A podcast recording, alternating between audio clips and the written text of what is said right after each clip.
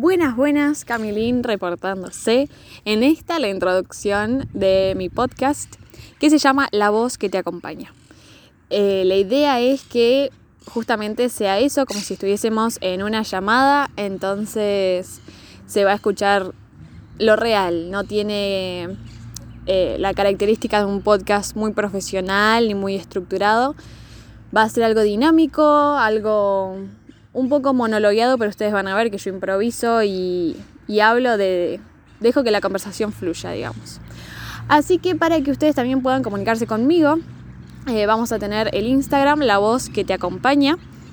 Y de ahí ustedes van a poder proponer lo que quieran, eh, opinar, sobre todo opinar, eh, para que podamos estar conectados y yo también pueda saber las cosas interesantes que ustedes, que ustedes piensen, que ustedes opinan.